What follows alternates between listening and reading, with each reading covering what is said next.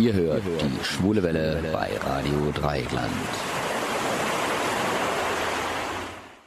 In dem Moment, wo Sie das nicht getan haben, müssen Sie mit unseren Protesten hier rechnen. Unsere ganze Gesellschaftsordnung umstülpen. Wir demonstrieren. Wir fordern. Rechte auf Bewegungsfreiheit. Wir rufen alle Bürger auf. 40 Jahre politische Kämpfe und soziale Auseinandersetzungen. Aktivisten und Aktivistinnen erzählen. In der Sende- und Veranstaltungsreihe Soziale Bewegung im Dialog. Schön, dass ihr solidarisch seid. Wir sind nicht hoffnungslose Idioten der Geschichte, die unfähig sind, ihr eigenes Schicksal in die Hand zu nehmen. Im Rahmen der Sendereihe Soziale Bewegung im Dialog wird in mehreren Sendungen auch über das queere Leben und die damit verbundenen politischen Kämpfe seit 1968 berichtet. Wir von der Schulenwelle blicken dabei besonders auf die Entwicklung der schwul-lesbischen Medien in der Regio und welche Freiräume sie sich in dieser Zeit erobern konnten. Welchen Wandel haben schwul-lesbische Medien durchgemacht? Wie hat sich der Stellenwert seitdem geändert und sind Ziele und Themen noch die gleichen? Diesen und anderen Fragen wollen wir jetzt nachgehen und dabei natürlich auch der 25-jährigen Geschichte der Schwulenwelle etwas auf den Grund gehen. Von diesen 25 Jahren hat Robert Sandermann zehn Jahre lang die Schwule Welle aktiv mitgestaltet. Also ein idealer Gesprächspartner zum Einstieg. Hallo Robert, du giltst ja als ausgesprochener Kenner der Freiburger Szene. Heute soll es um schwul-lesbische Medien in Freiburg im Allgemeinen gehen und speziell um die Schwule Welle. Wann bist denn du zur Schwulen Welle gekommen? Ja, das ist schon eine ganze Weile her. Das war im Sommer 1996. Ja, da war ich gerade fertig mit meinem Referendariat und hatte ein bisschen Zeit und ich hatte die Schwule Welle eigentlich immer schon gehört und dann habe ich einfach mal gefragt, ob da jemand gebraucht wird und bin dann direkt eingestiegen. Das heißt, die gab es da schon längere Zeit vorher? Ja, die gab es da schon fast zehn Jahre. Also wenn ich das richtig erinnere, ist sie 87 ins Leben gerufen worden und damit, ich glaube, sogar die älteste schwule Radiosendung Deutschlands. Und äh, die ununterbrochen gesendet hat, das muss man dazu noch sagen, die nie irgendwie eingeschlafen ist oder so. Also die gab es da schon eine ganze Weile, ja. Und zu, zur wievielten Generation würdest du dich dazu gehörig zählen? Also ich würde mal sagen, vielleicht zur dritten oder sowas. Also es gab so diese Ur, ganz äh, Urgeneration, die das gegründet haben. Dann gab es aber noch so eine Zwischengeneration zwischen denen und zwischen meiner. Und ähm, ich zähle mich dann eher zu dieser Generation. Ich habe das ja dann zehn Jahre auch gemacht, die dann so in das neue Jahrtausend rein da auch dann relativ lange dabei geblieben ist. Das heißt, du hast auch nicht mit irgendwelchen Gründungsmitgliedern zusammengearbeitet oder war da doch noch jemand dabei? Nee, von den Gründungsmitgliedern war niemand mehr dabei damals. Nur von dieser mittleren Generation. Das heißt, du kannst im Prinzip jetzt auch nicht sagen, über wie so der Spirit ähm, der ersten Stunde war. Also der ersten Stunde nicht, aber relativ vom Anfang kann ich sagen, und zwar aber aus der Perspektive des Hörers. Ich habe nämlich vor meinem eigenen Coming Out hatte ich äh, meine ersten Kontakte in die schwule Welt äh, durch das Radio, durch die schwule Welle im Radio Dreieckland. Und das ging los so ungefähr 1988, 89.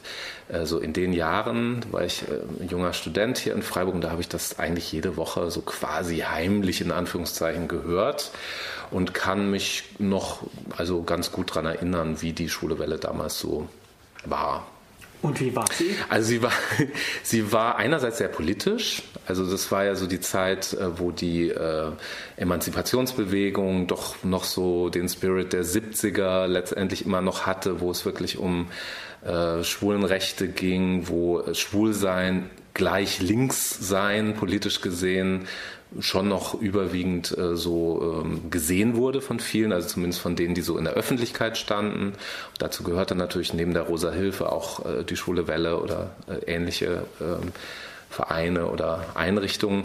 Und gleichzeitig war aber auch schon die Comedy sehr groß geschrieben, weiß ich noch. Also da gab es einen Redakteur, den äh, Otto Senn, der hatte immer wieder sehr kreative, sehr fantasievolle so Comedy und auch so Science-Fiction-mäßige Sachen, die dann eben mit schwulen Themen gefüllt wurden. Und wie hat das zusammengepasst? Kampf, der linke Kampf und dann doch eher die. Ja, das war, also sagen wir mal so, der linke Kampf war vielleicht nur das, ich sage das mal so ein bisschen frech, äh, war vielleicht nur erträglich, weil, weil das andere Element dann auch noch da war und das andere alleine wäre wahrscheinlich auch zu seicht gewesen, vor allem dann für einen Sender wie Radio Dreikland. Gut, es hatte schon einen subversiven Touch auch zum Teil. Aber äh, nur das eine oder nur das andere wäre wahrscheinlich zu einseitig gewesen. Und ein Stück weit hat sich das ja weiter fortgesetzt. Im Grunde würde ich jetzt mal sagen, fast bis heute, dass eben diese Vielfalt der Themen, dass sehr ernste Sachen, aber auch eher leichte Sachen, lockere Sachen, das haben wir im Grunde dann auch so weitergeführt. Wobei ich sagen muss, dass die politischen Themen äh, über die Jahre wahrscheinlich ein bisschen mehr in den Hintergrund getreten sind. Woran liegt das? Liegt das an den Machern oder ist das einfach nur eine Entwicklung der Gesellschaft, die sich jetzt da in den Themen der Schwulenwelle einfach jetzt widerspiegelt?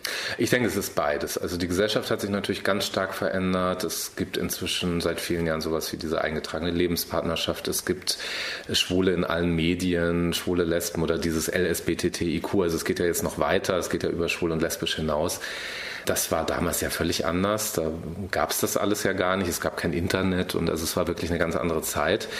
Und gleichzeitig gab es natürlich auch so eine, also gerade die 90er Jahre gelten ja so als das Jahrzehnt des Hedonismus, wo einfach dann auch Party und Partydrogen und Techno und was weiß ich was damals, da waren einfach andere Themen angesagt, auch so im gesellschaftlichen Mainstream. Und das hat sich so ein ein bisschen würde ich sagen, schon auch, also jetzt nicht, dass wir uns da ständig Drogen reingeschmissen hätten oder so, da kann ich dich beruhigen, aber es äh, gab einen Hang zu einer, ja, vielleicht einer größeren Leichtigkeit oder dass vielleicht auch manche Kämpfe dann schon gekämpft waren, dass einfach bestimmte Fortschritte gesellschaftlich auch zu sehen waren oder sich schon angedeutet haben, politische Veränderungen und so weiter.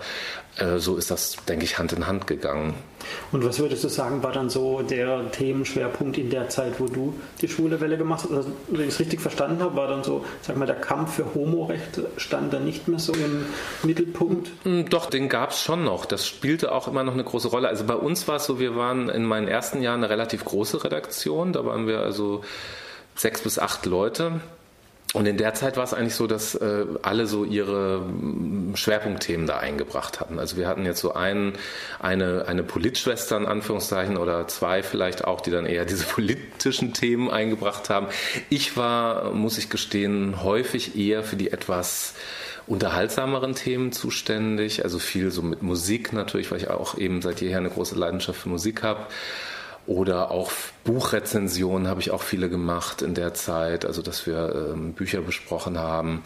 Aber es war jetzt nicht so, dass eins ganz stark vorkam und eins gar nicht.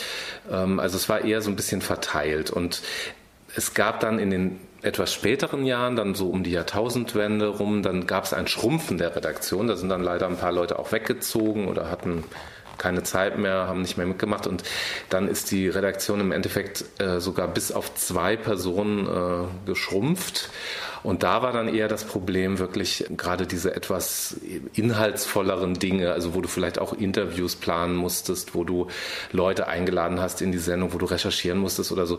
Das ist manchmal dem Zeitmangel dann einfach zum Opfer gefallen. Also da war das dann mehr so, waren das mehr die Umstände, die dazu geführt haben, naja, du ziehst dir, damals gab es dann auch schon Internet, inzwischen du ziehst dir halt ein paar Sachen aus dem Netz und äh, na, machst da noch so ein bisschen was draus, spielst noch ein bisschen schöne Musik, erzählst da noch ein bisschen was dazu und fertig ist die Sendung so ungefähr. Und so hat es dann auch immer so ein bisschen geschwankt. Also es hing von den Leuten ab, es hing von der Anzahl der Leute ab, es hing von den gesellschaftlichen Entwicklungen ab. Und ich denke, es war jetzt keine lineare Entwicklung. Hattet ihr eigentlich eure Hörer dann im Blick in dem Sinne, dass ihr euch wirklich überlegt habt, was könnte das, was wir hier machen, für den Hörer bedeuten, also für den Schulen zum Beispiel, vielleicht sogar in Richtung Coming Out oder so. War das ein mhm. Thema, dass ihr wirklich gesagt habt, vielleicht bewirken wir was, dass jemand, der noch in der Selbstfindungsphase ist, durch diese Sendung informiert, aufgeklärt und auch motiviert wird. War das auch ein Thema? Ja, das war immer ein Thema. Zumal ich auch damals schon mehrgleisig gefahren bin und eine andere Sache, die ich in der gleichen Zeit auch gemacht habe, war die Leitung der Coming-out-Gruppen in der Rosa Hilfe.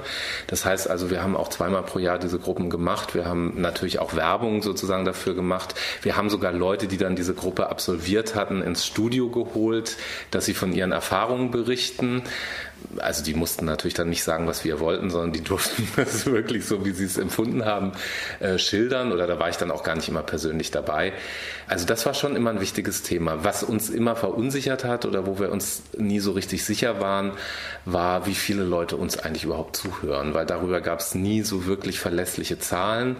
Das blieb immer so ein bisschen unklar, weil dann auch wenn äh, zum Beispiel Beteiligung äh, ruft mal an oder das haben wir ja in jeder Sendung eigentlich gesagt, ihr könnt hier anrufen, während der Sendung, am besten während der Musik. Das war oft eher verhalten. Wenn du jetzt die schwule Welle so in den jeweiligen zeitlichen Kontext einordnest, war das dann eher als revolutionär zu bezeichnen oder gar skandalös oder war das immer eigentlich so mehr oder weniger kompatibel zu der Zeit? Also am Anfang war es sicher skandalös. Also man muss ja auch dann die Geschichte von Radio Dreikland hängt ja auch ein bisschen damit zusammen. Das war ja zunächst mal ein, ein sogenanntes illegales Radio. Also da gibt es ja auch diese, diese alten Geschichten, wo da aus den Weinbergen, was weiß ich, wo gesendet wurde mit irgendwelchen Piraten. Sendern und so weiter. Und äh, das heißt also, die Schwule Welle hängt natürlich auch eng mit der Entwicklung von Radio Dreikland insgesamt zusammen.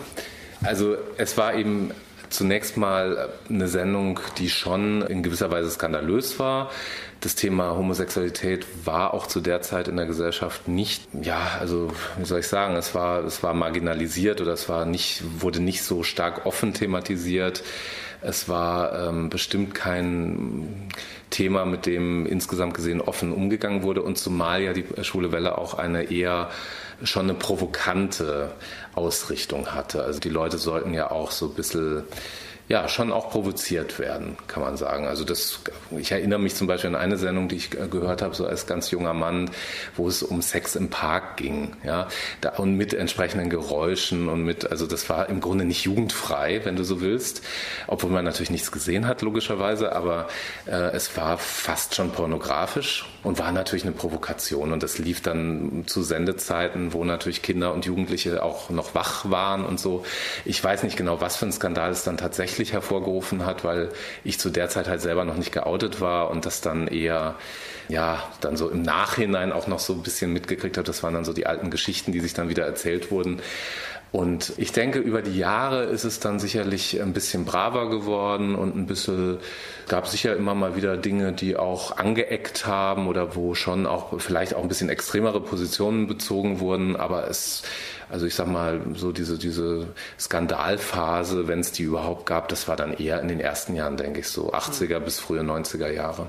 Und wie du es sagst, angeeckt bzw. sogar fast skandalös, glaubst du, dass das beabsichtigt war, dass man vielleicht ganz gezielt provozieren wollte oder einfach, weil die Leute noch nicht so weit waren? Ja, die Leute waren sicherlich noch nicht so weit, also, aber die haben das dann ja auch in der Regel gar nicht gehört. Also das war ja jetzt nicht irgendwie eine Sendung, die sich, äh, also die hatte ja schon auch das gezielte Publikum im Grunde.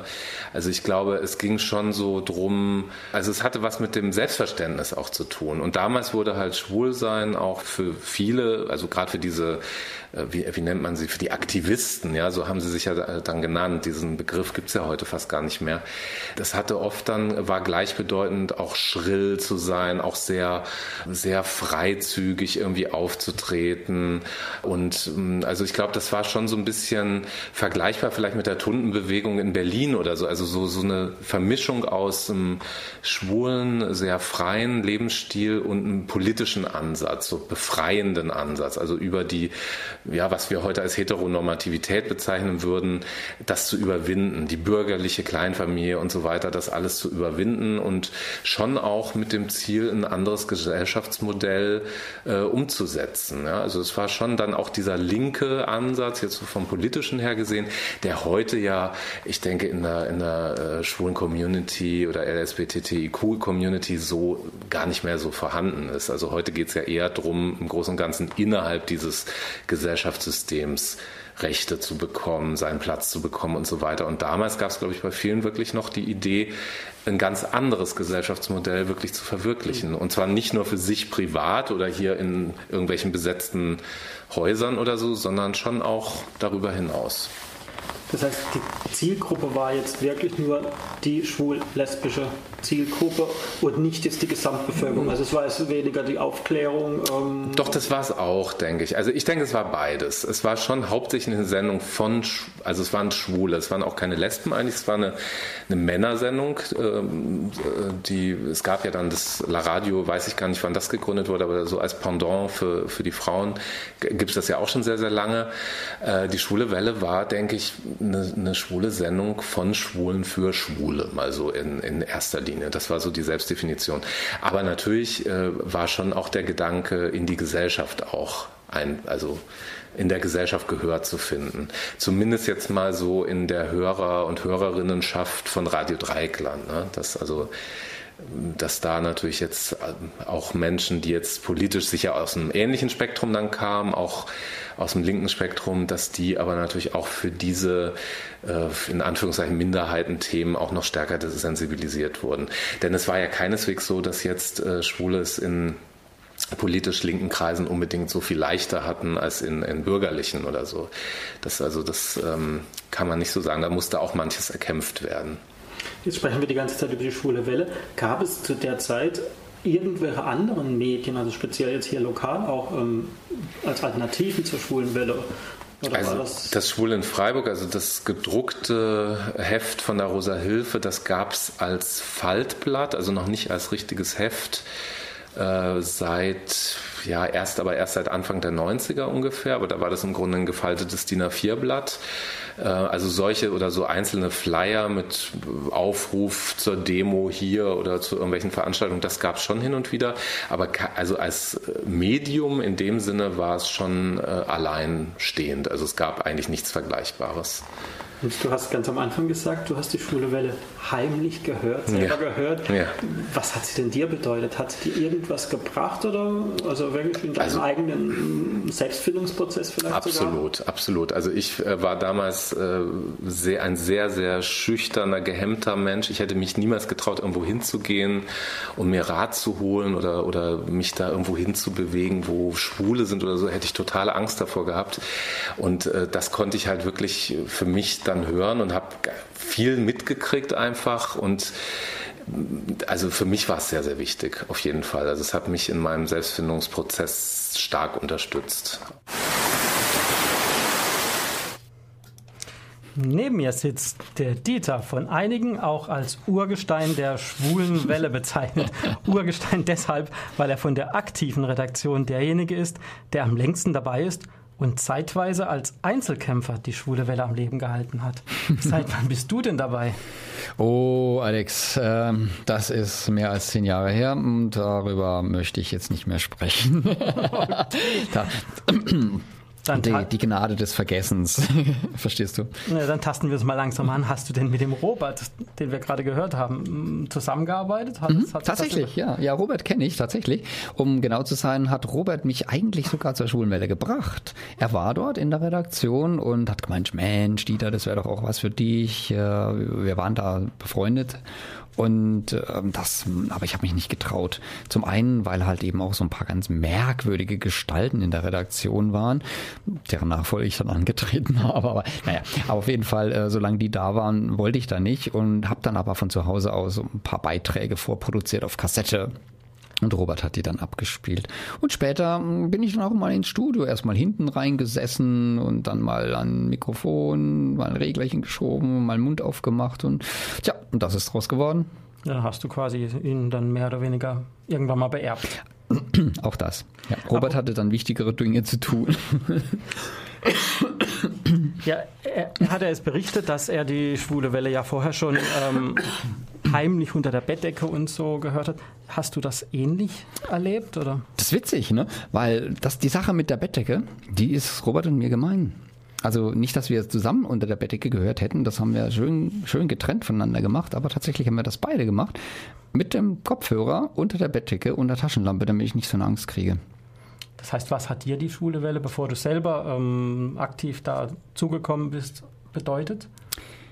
schlicht und ergreifend die einzige Informationsquelle, wie Robert schon gesagt hat, es gab kein Internet. Das war noch nicht erfunden zu unserer Zeit.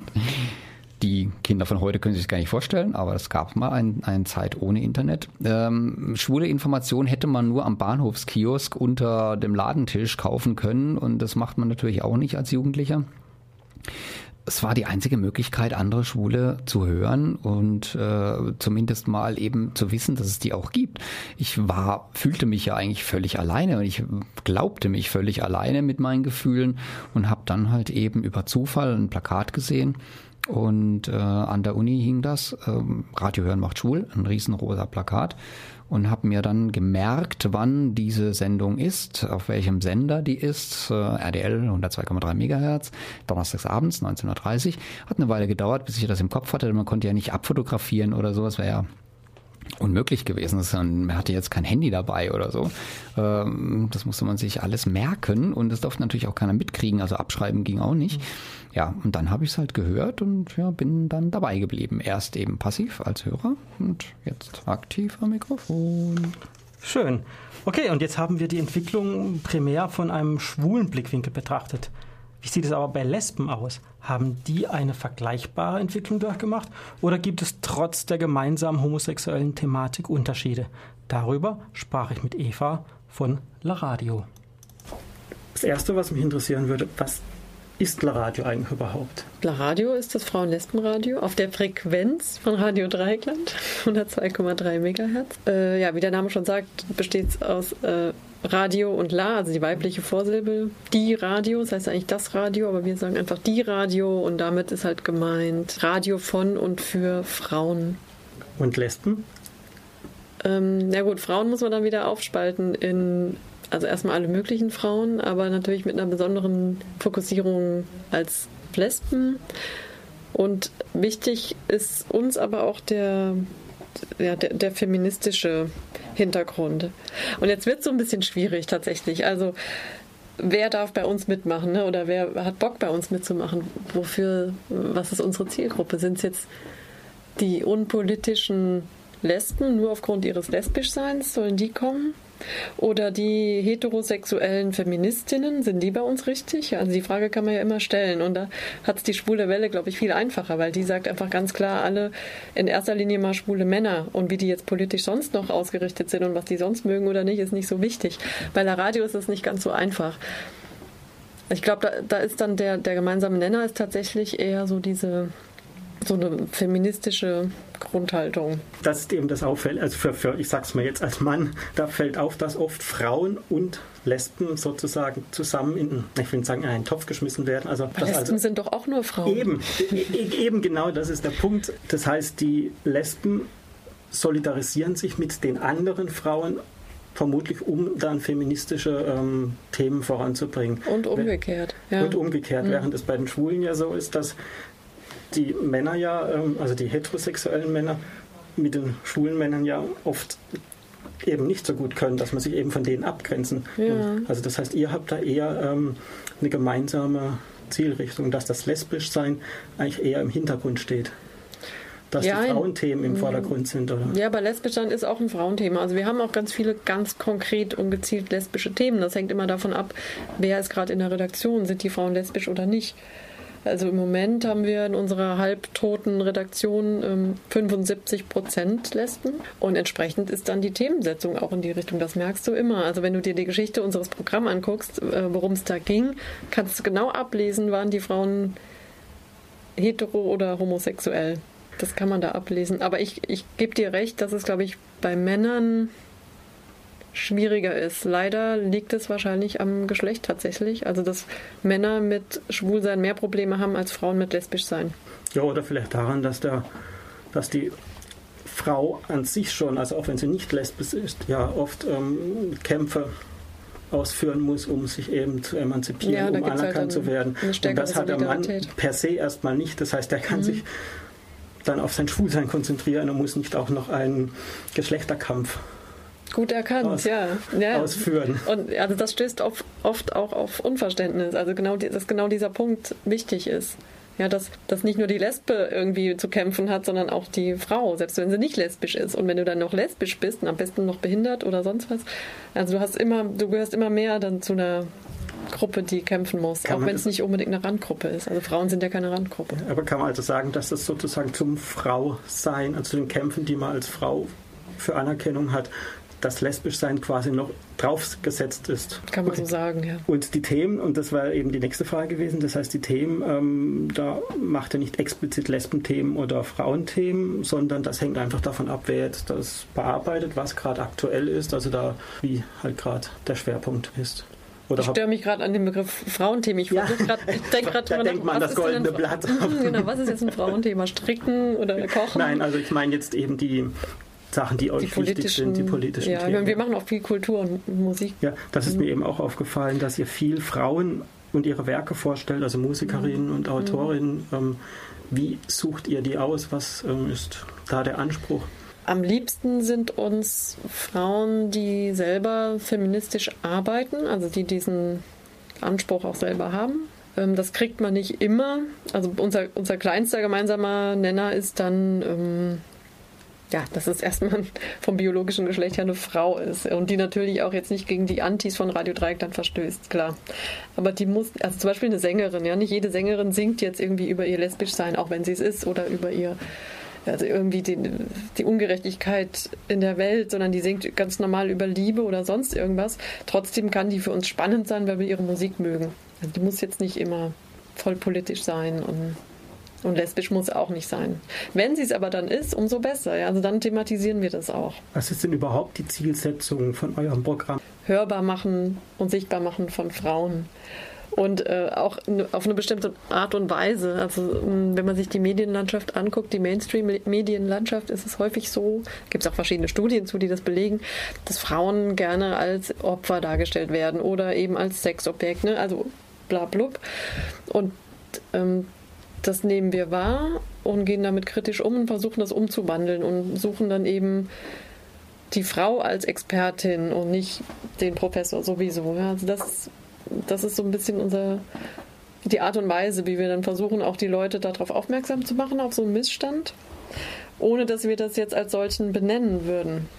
Also wir verkünden jetzt nicht irgendwelche Parolen übers Mikrofon, so die, die und die Verhältnisse müssen sich ändern, sondern wir machen ganz normalen Journalismus, wenn es gut läuft, aber eben mit den Frauen im Mittelpunkt.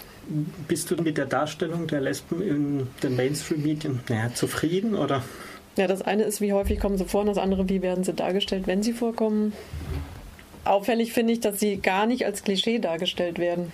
Im Gegensatz zu den Schwulen, oder? Die Schwulen werden ein bisschen eher klischeehaft dargestellt, glaube ich. Aber bei den Frauen, wenn man jetzt mal so von dem, von diesem Negativ-Klischee der Lesbe ausgeht, das sich ja bis heute noch hält in vielen Köpfen, sind das da dann eben dann auch die, sind die natürlich auch total attraktiv und wahnsinnig in Anführungszeichen feminin und so heteronormativ, ja, die dann aber die Lesben spielen. Das heißt, die, das Klischee der Kampflesbe gibt es dann so nicht mehr, oder? Das wird da zumindest nicht repräsentiert. Ich glaube, das trauen sie sich nicht mehr. Ob ich jetzt damit zufrieden bin. Ich finde, es sollte eine Vielfalt abgebildet werden. Jetzt haben wir von Mainstream-Medien geredet, aber eigentlich wollten wir ja über uns selber reden, sprich über das Radio hier in Freiburg. La Radio, seit wann gibt es das überhaupt? Das ist eine interessante Frage. Ähm, man geht davon aus, Radio Dreikland gibt es ja schon sehr, sehr lange, äh, dass von Anfang an es auch eine Frauen- respektive Lesbenredaktion gab. Allerdings ist es äh, historisch nicht so wirklich belegt oder ich habe zumindest nichts gefunden. Ich würde mal sagen, also Radio Dreikland gibt es seit 77. Also so seit, seit Mitte, spätestens Ende der 80er hat sich da schon eine, also so eine fixe Frauenredaktion rausgebildet. 88 wurde ja Radio Dreikland legal, also mhm. bekam eine Frequenz. Und so viel ich weiß, gab es damals vier Stunden täglich Live-Programm. Und davon hat dann diese Frauenredaktion, die es da damals auch schon gab, diese Frauengruppe, eine halbe Stunde pro Woche bekommen. So, was natürlich dann auch furchtbar viel zu wenig war. Aber da, das sind so die ersten äh, festgehaltenen Spuren der Frauenredaktion. Die nannte sich aber noch nicht La Radio. La Radio war, glaube ich, erst seit 2000. Dann gab es noch das Frauenlesben Info. Das war eine halb, ich glaube, ein halbstündiges oder einstündiges Format, einmal die Woche. Was aber eher dann so diese linksradikalen Themen behandelt hat, also jetzt weniger die, ja, diese lesbisch, lesbischen Themen oder gesellschaftlichen Themen, sondern eher sowas wie Rote Zora und solche Sachen. Also es war schon ein sehr kämpferisch angelegt, oder? Also man wollte wirklich. Ja, ich glaube das sowieso. Also vor allem das Frauenlesben-Info war wesentlich politischer als La Radio, ja. Also bei La Radio ging es ganz viel jetzt neben kulturellen Themen um die Situation von Frauen in anderen Bereichen, in anderen Ländern der Erde. Also das finde ich auffällig. So Frauen im Iran, Frauen in Euskadi, Frauen hier und dort in Südafrika. Ja, also, dass man geguckt hat, so im Hinblick auf den globalen Feminismus, wie geht es den Frauen denn woanders auf der Welt? Und ich denke, dass da dann, ich habe die Sendung jetzt nicht einzeln mhm. gehört, aber ja. ich denke, da wird es dann drum gegangen sein, welche Missstände da eben noch herrschen und wie Frauen dort vor Ort kämpfen und damit umgehen. Und das ist ja heute nicht mehr so, oder? Aktuell, nee. Also ich, der Trend ist davon ein bisschen weggegangen. Also ich werde jetzt demnächst nochmal was machen zu äh, arabischen Feminismen. Aber ich finde es auffällig, äh, dass in den 80er Jahren oder seit Ende der 80er Jahre sehr viel in der Richtung gelaufen ist. Was aber dann natürlich nochmal mit Frauen zusammenhängt, die sich dafür interessiert haben. Also ja. wahrscheinlich hat dann irgendeine Redakteurin war total scharf drauf oder also hat sich für den globalen Feminismus interessiert und hat dann geguckt und dann entstehen die Sendungen. Also das ist also gar keine so jetzt eine durchgängige Linie, sondern immer halt von den Machenden, die halt gerade zu der Zeit ähm, genau. dran waren. Ja, okay. wenn sich eine für Literatur besonders interessiert hat, das kann ich dann hier auch rauslesen aus dem Programmschema. Ich glaube, die Medien orientieren sich immer ein bisschen daran, was aktuell in der Gesellschaft läuft und passiert, wie die Gesetze sind und wie sehr man dann eben äh, kämpfen muss. Also Beispiel Abtreibungsrecht oder Wahlrecht Frauen.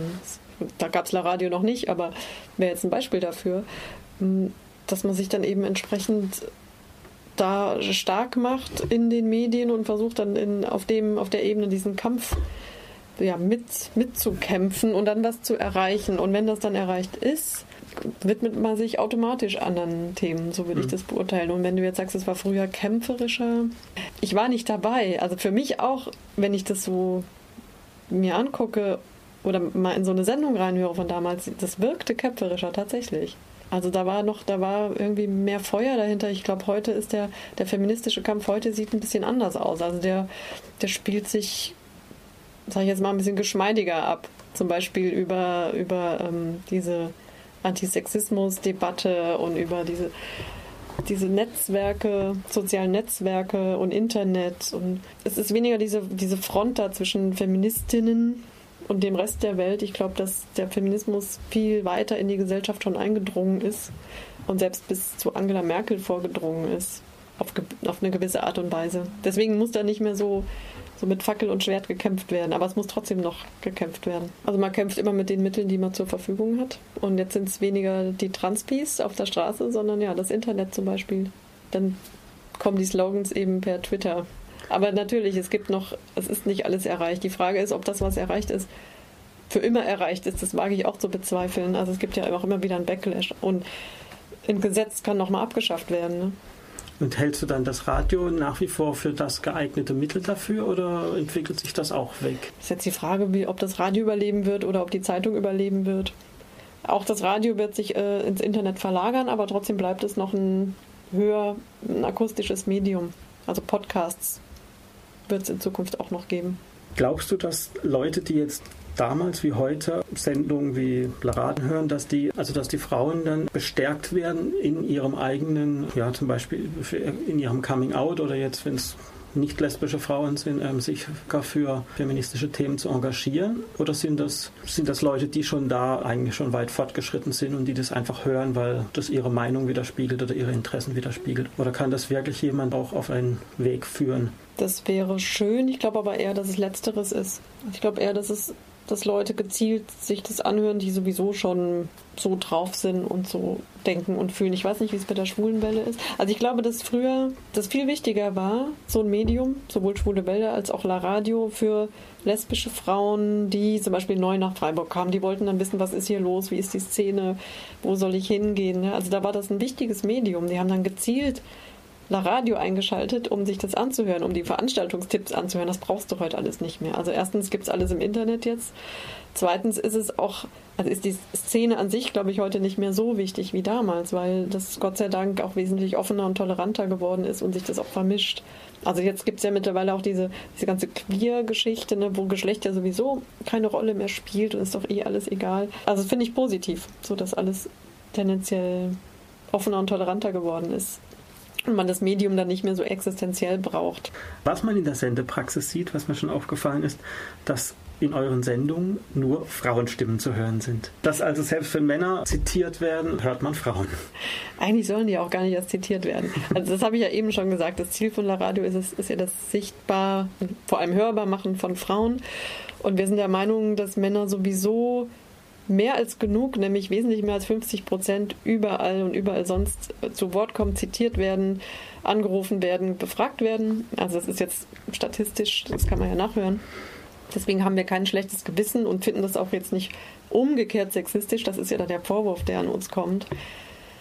wenn wir es anders machen. Es ist einfach, wir wählen einfach aus. Ja? Also wir wählen dann halt eben die, die Frau aus. Und thematisch kommt es bei uns, glaube ich, eh nicht vor, dass jetzt ein, dass ein Mann zitiert wird. Ja, sowohl von der Eva wie auch vom Robert vorhin wurde auch die Gründergeneration erwähnt. Dieter, hast du eigentlich noch jemanden von dieser Gründergeneration der schwulen Welle gekannt? Ich bin zu alt, aber so alt nicht. Nein, also von den richtigen Ur-Ur-Ur-Urvätern nicht. Ähm, die ältesten, die ich jetzt noch so gekannt habe, war zum Beispiel der Gebhardt, ähm, aber der ist ja mittlerweile auch schon tot unter mysteriösen Umständen verstorben. Der war mir noch persönlich bekannt, aber ich habe nie zusammen mit dem eine Sendung gemacht. Das war also auch noch vorher, dass ich den gehört hatte.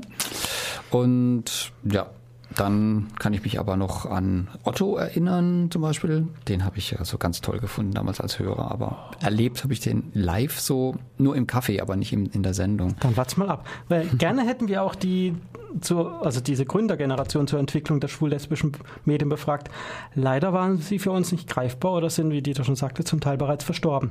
Aber wir haben Archiv gestöbert und einige interessante Aufnahmen von 1994 gefunden, also fünf Jahre nach dem legalen Start der Schwulenwelle. Stellenweise merkt man gar nicht, dass die Ausschnitte schon 20 Jahre alt sind. Die Probleme scheinen zum Teil noch dieselben zu sein. Zu hören sind unter anderem der Gebhard, der Otto, der Rainer und der Frieda. Also wir sind auf Sendung. Ich bin hier kein Moderator, sondern ich bin der Philipp von der Rosa Hilfe und ich habe vorhin vor äh, der Musik die Frage an die Redaktion von der Schwulen Welle gestellt, warum jeder von Ihnen ganz persönlich Radio macht, was für ihn die persönlichen Gründe sind und äh, ob das eine Möglichkeit wäre, also in der, zwei, in der zweiten Fortsetzung daran für Leute von draußen anzuknüpfen und sich da vielleicht auch einzuklingen. Aber interessieren tut mich zunächst mal eben dieser erste Teil der Frage. Äh, warum macht ihr Radio? Und äh, das Ganze mit dem Ziel eben auch äh, nochmal den Hörern draußen deutlich zu machen, dass es wichtig ist, äh, sich aufzuraffen, den Arsch hochzukriegen und vielleicht tatsächlich äh, hierher zu kommen und an der schwulen Welle mitzumachen, denn äh, die schwule Welle leidet sehr an Personalnot und äh, wenn der Schwund so weitergeht, wird halt die schwule Welle im Laufe des Jahres sterben. Aber zunächst, es ist tatsächlich wichtig, dass dieser Sendeplatz erhalten bleibt und die, die Sendung, also auch mal der Sendeplatz, es ist eigentlich eine fantastische Zeit von halb acht bis neun. Das ist nicht zu früh und dann eben auch nicht zu spät. Ich weiß also zum Beispiel gerade vom Nürnberger Fliederfunk, der ursprünglich mal die Auflage gekickt hat, ganz spät zu senden und das dann sogar noch auf 9 Uhr runterdrücken konnte, aber ursprünglich sollte es noch später sein. Auch damals schon angebliche Jugendgefährdung als Grund. Und warum ist das wichtig? wir nehmen halt an, leider kriegen wir schriftlich und auch telefonisch verhältnismäßig wenig Resonanz, aber wir nehmen an, dass wir von vielen Schwulen im Umland gehört werden, die eben Schwierigkeiten noch haben mit dem Coming Out oder auch das in ihrer Umgebung glauben, sich nicht leisten zu können, also die so gerade auch auf dem Land zum Beispiel wohnen. Und für mich persönlich hat die schwule Welle auch eine gewisse Rolle gespielt. Ich habe sie zwar nur sporadisch gehört, aber sagen wir in der Zeit, in der ich mir meines Schwulseins dann eigentlich angefangen habe, bewusst zu werden, da hat sie dann doch, habe ich dann doch gelegentlich mal reingehört ins Radio. Also wichtig wäre es, das Radio so als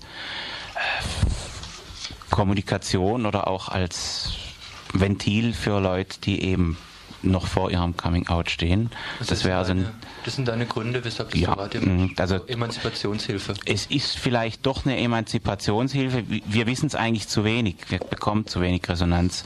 Wir gehen jetzt mal davon aus und wir nehmen es an, dass es so ist. Und für mich persönlich gut. Ich kann sagen, mir liegt das Medium Radio auch sehr. Ich mache gern Radio und bin daraufhin eben auch angesprochen worden von einem ehemaligen Mitarbeiter von der Schulenwelle.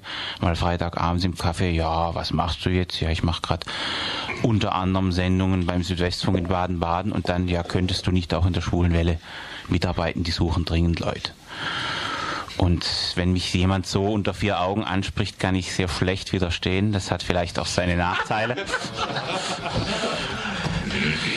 Und ich habe mich jetzt halt mal darauf eingelassen und kann und will nicht wieder abspringen. Das ist natürlich, hat auch was für sich, so eine gewisse Dynamik, wenn man dann sich mal darauf eingelassen hat. Aber ganz abgesehen davon, ich denke schon, dass es ein wichtiges Medium ist für die Schwulen hier in Freiburg und in der Umgebung. Ja, ich würde es vielleicht noch ein bisschen ergänzen. Also äh, ich kann äh, meine eigenen Geschichte ist ja eher, ich war ja früher mal beide Mitglied, habe mich dann entschieden, entscheiden müssen zwischen Rosa Hilfe und Radio, habe mich dann fürs Radio entschieden, habe da weitergemacht. Äh, das Radio an sich äh, sind ein Grund ist einfach dafür, dass es, dass es einfach eine Form von Medium ist, die es sonst nirgends gibt, also die einfach nicht existiert. Man hat also bei den elektronischen Medien einfach überhaupt kein Gebiet, wo man äh, wirklich sagen kann, da, da kann sich äh, was Schwules entfalten. Also egal, ob es Radio ist oder Fernsehen, im Normalfall ist es immer so, dass über Schwule berichtet wird, immer mit diesem Abstand, immer mit einem moralischen Impetus, mit moralischen Zeigefinger äh, oder also irgendwie verquer oder der Ansager verspricht sich, wenn er irgendeine eine, eine schwule Sache ankündigen soll. Und hier gibt es halt einfach die Möglichkeit, ein Medium zu machen, wo man wirklich also ganz ohne irgendein Blatt von den Mund zu nehmen, äh, was das machen kann, was man will. Äh, hier gerade jetzt im Radio Dreieckland besonders die Möglichkeit, also ganz ohne Zensur zu arbeiten, also wirklich äh, was, was zu machen, was wirklich Schwules zu machen, also etwas, was Schwulsein eigentlich per se ausdrückt, was eigentlich sonst überhaupt nirgends gibt. Äh, und wie man jetzt in Radio Z sieht, auch in anderen äh, Städten versucht wird, unmöglich zu machen. Das ist einfach was, was ganz Tolles. Was Tolles auch ist es natürlich auch gut, wenn man irgendwie was machen will. Es ist es ja auch, wenn man selber irgendwelche Ideen hat, was zu machen, es ist auch schön, sowas zu machen. Und äh, wenn man selber was schreibt, das zu produzieren, das zu Gehör zu bringen und halt zu sehen, das kommt an. Und äh, ich meine, es kommt auch an, es wird gehört. Das ist also etwas, was äh, eigentlich eine Motivation ist, Radio zu machen. Was in letzter Zeit ein bisschen tatsächlich nachgelassen hat, ist die Resonanz die Resonanz, äh, ich würde jetzt mal nicht so sagen Resonanz überhaupt. Ich vermute, dass also wir immer noch sehr viel gehört werden von den Leuten, die uns immer schon gehört haben, wo man dann erst irgendwann wieder mitkriegt, äh, dass die also sagen, sie haben fünf Jahre lang in, in, im Schwarzwald gewohnt und, und, und jedes regelmäßig schwule Welle und erinnern sich also an Sendungen, die ich schon wieder vergessen habe. Das ist unglaublich. Aber äh, was äh, in letzter Zeit einfach äh, bis, was ich jetzt vermisse, was auch für mich jetzt persönlich ein Grund ist, meinen Platz zu überdenken, meine Mitarbeit auch in Frage zu stellen, ist, äh, was richtet eigentlich das Radio jetzt noch aus? Wo ist der Kontakt noch mit anderen äh, Gruppen jetzt? Was, was habe ich denn eigentlich für einen Effekt? Das ist eigentlich für mich ein Problem, dass ich keine Resonanz mehr kriege, die, die irgendwas, irgendeinen Bezug hat zum, zum schwulen Leben überhaupt. Das war früher mal anders. Also da, da weiß ich noch, da, da wurde dann drüber diskutiert, das war das und das war gut und das war scheiße und sowas. Das Interessante ist etwas, was sich geändert hat. Und das ist etwas, wo ich mir dann denke, eigentlich ist mir schon dran gelegen, dass es da eigentlich mehr wäre. Hm, ja, jetzt bin ich ja wohl dran. Mhm. Ähm, gut, äh, ich schließe mich an, ich unterstreiche alles, das stimmt. Ähm, das kann ich auch für mich sagen. Also ich denke, dass es tatsächlich ähm, 1994 vielleicht noch zu früh ist, äh, so zu tun, als bräuchte man kein schwules Radio mehr. Also gerade wo wir ja hier noch die Möglichkeit haben, wer weiß wie lange noch, dreht sich ja alles im Moment nicht vorwärts, sondern eher etwas rückwärts, siehe Bayern und Fliederfunk, Dinge sagen können über einen Äther, wöchentlich, 90 Minuten lang, die viele Leute vielleicht noch nicht mal irgendwie zu denken wagen. Und ähm, das, das finde ich eigentlich in gewisser Weise schon noch eine Herausforderung. Also tatsächlich in einer Selbstverständlichkeit über Schwulsein und auch über unser Schwulsein zu reden, mitunter sehr persönlich, was ich eine wichtige Komponente finde. Das ist keine Voraussetzung für jemand, der hier mitmacht, aber ich denke schon, ähm, dass es ein sehr wichtiger Aspekt in dieser Sendung ist, eben die Selbstverständlichkeit von, von Schwulsein, das eben auch mit Sexualität zu tun hat, irgendwie zu transportieren. Das sind auch so die Sachen, die dann vielleicht intern im Radio auch hin und wieder mal zur Resonanz führen, obwohl auch weniger als früher. Also da trifft auch zu, was Rainer sagte. Es ist alles irgendwie so selbstverständlich mittlerweile geworden, dass man eigentlich nicht mehr so aufschreit oder das wahrnimmt. Also die Resonanz, die vermisse ich eigentlich auch etwas. Warum mache ich das? Ich habe irgendwie vor fünf Jahren jetzt fast genau damals angefangen, weil ich die Sendung gehört habe und die haben damals auch Leute gesucht und dann bin ich hin. Es hatte auch noch ein bisschen was mit jemand zu tun, den ich da kannte. Ja. Und äh, ja, und seitdem konnte ich nicht mehr davon lassen. Also Radiosucht vielleicht sowas, vielleicht kann man das unter dem Suchtaspekt begreifen, aber. Ich meine, da kommen wir auch wieder auf die Frage zurück, woran liegt es denn? Sind es dann halt interne Probleme? Sind es allgemein gesamtgesellschaftliche Probleme. Also wie gesagt, wenn ich mir, ich war jetzt sonntags in, in der Parabel in der Disco bei Techno, äh, wenn, ich kann mir eigentlich recht schlecht vorstellen, dass es auch die Gründe, die ihr so genannt habt, dass es für die, dieses Publikum, und die machen eigentlich ein ganz großer Teil der Schulen hier in Freiburg aus, dass das für die interessant sein könnte. Kann ich mir jetzt im Moment gar nicht vorstellen.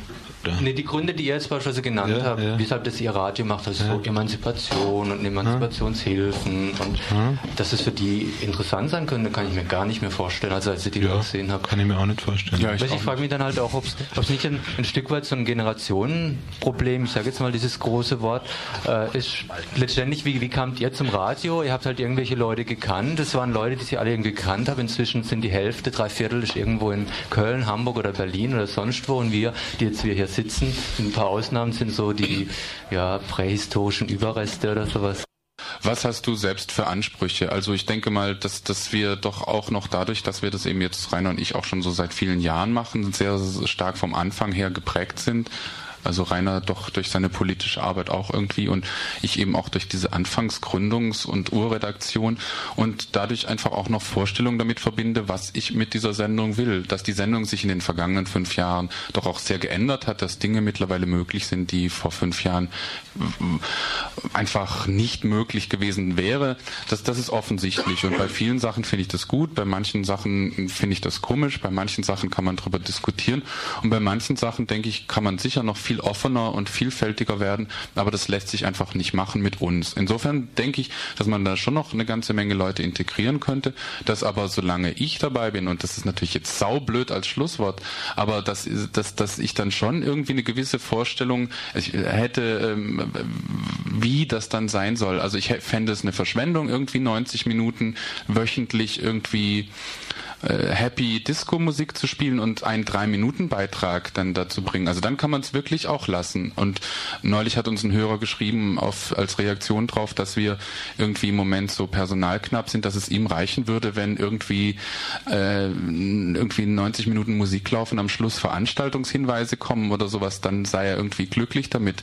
Also gut, also mit Personalknappheit, das lässt sich mitunter nicht umgehen. Ich kann mittlerweile auch zwangsläufig damit leben, mal eine Musiksendung zu moderieren. Das ist okay, aber so auf die Dauer finde ich das natürlich zu wenig für so einen Sendeplatz. Und auch, also ich denke, dass da doch Inhalte transportiert werden müssen und über diese Inhalte muss man streiten können. Aber äh, irgendwie, das sind halt irgendwie Verschiebungen, die dann natürlich schon auch da sind. Also die schwule Welle ist immer so wie die Leute, die sie machen. Und das ist ganz wichtig zu wissen, auch für die, die das hören.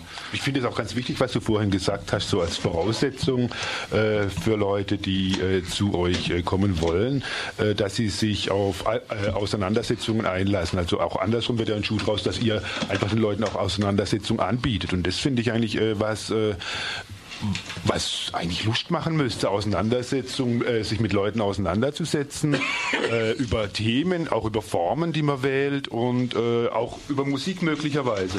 Aber für mich ist es schon so gewesen, äh, dass ich eine ganze Menge äh, Gründe äh, gehört habe, die es eigentlich für euch Zuhörerinnen und Zuhörer draußen, ich sage bewusst Zuhörerinnen, weil ganz am Anfang, wie die Schwule Welle angefangen hat, war zum Beispiel Leni mit als Gründungsmitglied dabei, wenn ich mich recht erinnere. Und, und hat auch lang, und hat lang und hat lang äh, auch in der Redaktion mitgearbeitet. Also wäre vielleicht auch ein Thema, wenn äh, sich äh, Frauen äh, aufraffen mit Schwulen, weil die vielleicht äh, weniger gefährlich sind oder weil die sehr interessant sind, äh, mit denen Sendungen zu machen. So ein Stichwort Inhalte möchte ich noch kurz was sagen.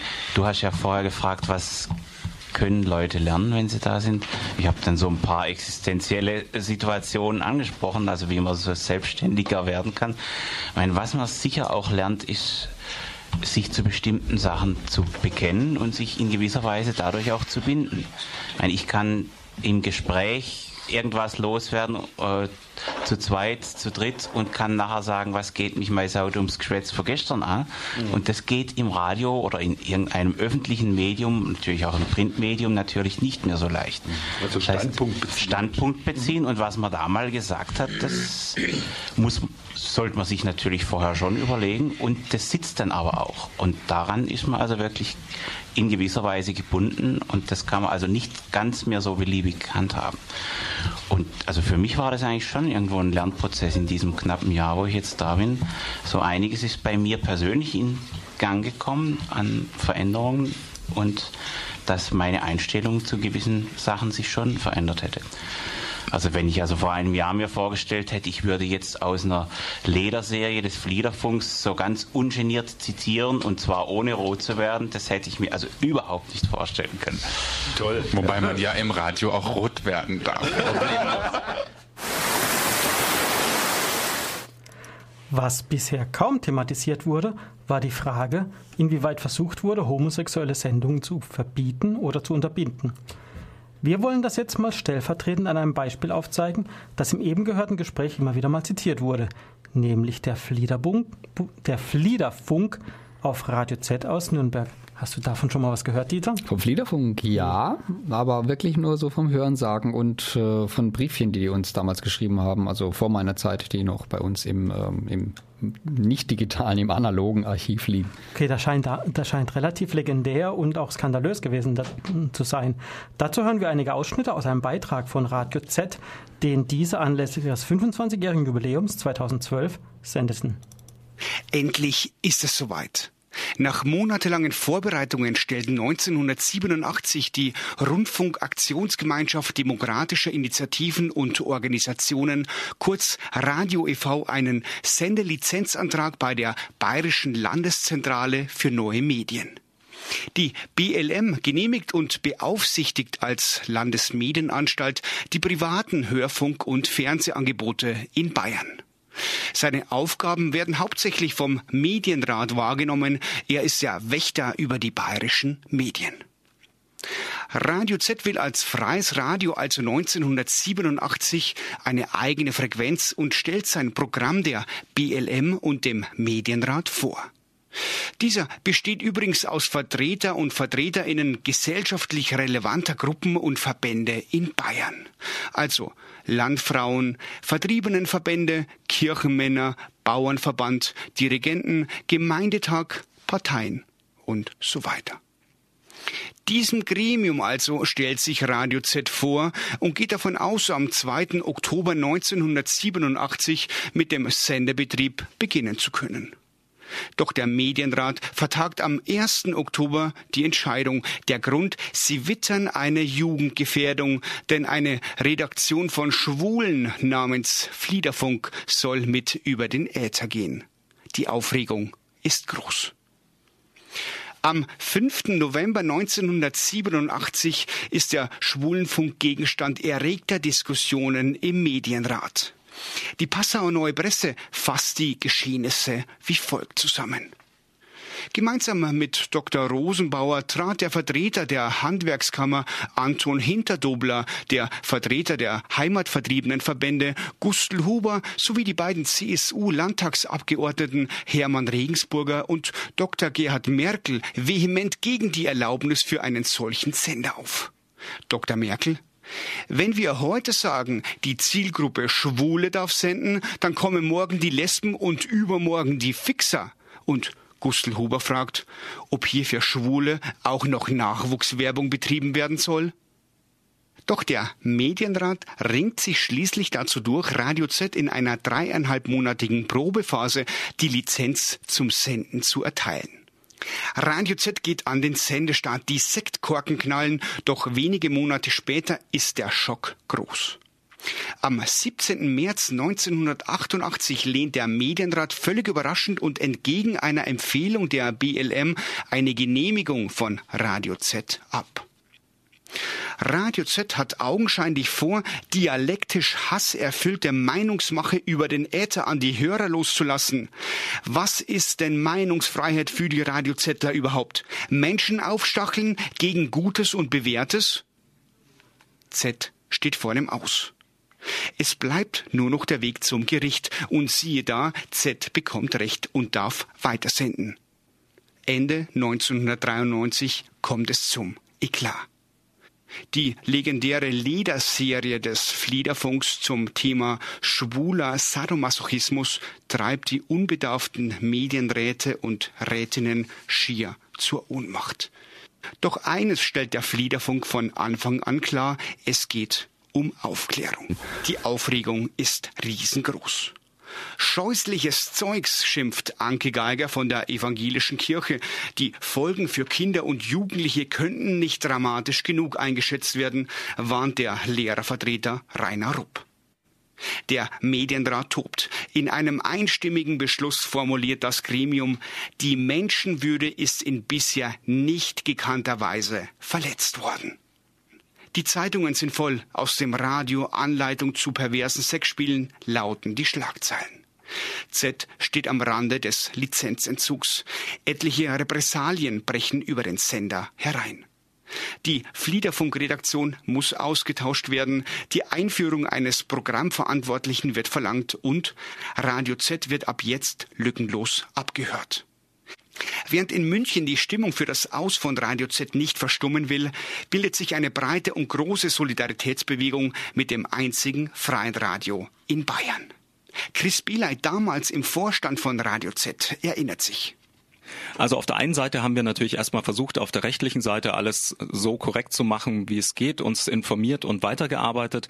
Und als es dann immer noch konkret um den Sendelizenzentzug ging, hat sich eine Gruppe von außerhalb und ehemaligen Z-Leuten und auch noch Z-Leuten damals zusammengefunden und hat gesagt, so geht es nicht, wegen einer Serie einen kompletten Sender zu kippen, der so ein wichtiges, soziales, politisch engagiertes Programm macht, kulturelles Programm, das einzigartig ist und hat von kulturell und politisch politischen Persönlichkeiten bis zu Musikerinnen, Musikern, Filmemachern alles äh, angefragt, hat gesagt, hallo, hört ihr, was bei uns in Nürnberg los ist? Die wollen uns die Sendelizenz entziehen wegen genau dem und haben dann Stimmen eingesammelt und haben jede Menge Solidaritätsadressen eingefangen von Leuten, die gesagt haben, ja, auch wenn irgendwas falsch lief, so wie diese Lederserie oder was in der Lederserie eben auch falsch war, da geht's nicht. Und da waren die Fantastischen Vier, haben sich dazu geäußert.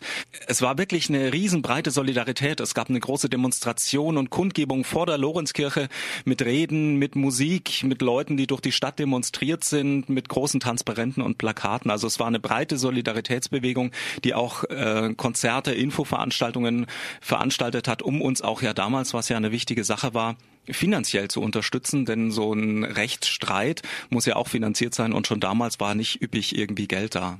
Also die Solidarität war super und hat Z einfach gerettet damals. Unter Auflagen dürfen sie weitersenden, ja sogar der Fliederfunk. Jede Sendung muss allerdings über Jahre vorher eingereicht und genehmigt werden. Bis in die 2000er Jahre bleibt der Fliederfunk unter Beobachtung.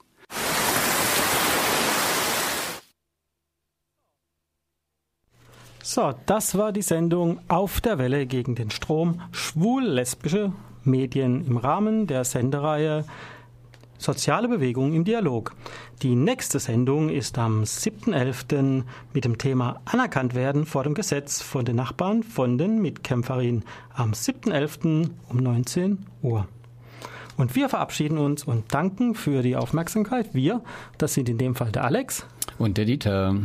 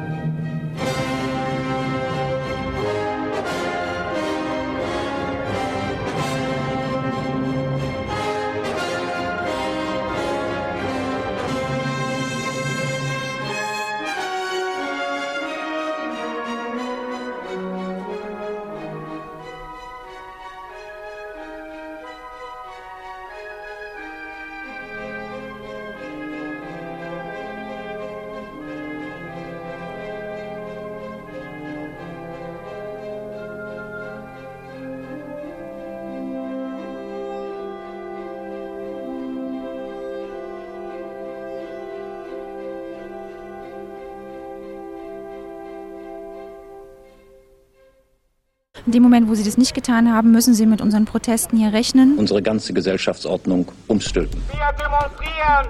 Wir fordern. Rechte auf Bewegungsfreiheit. Wir rufen alle Bürger auf. 40 Jahre politische Kämpfe und soziale Auseinandersetzungen. Aktivisten und Aktivistinnen erzählen.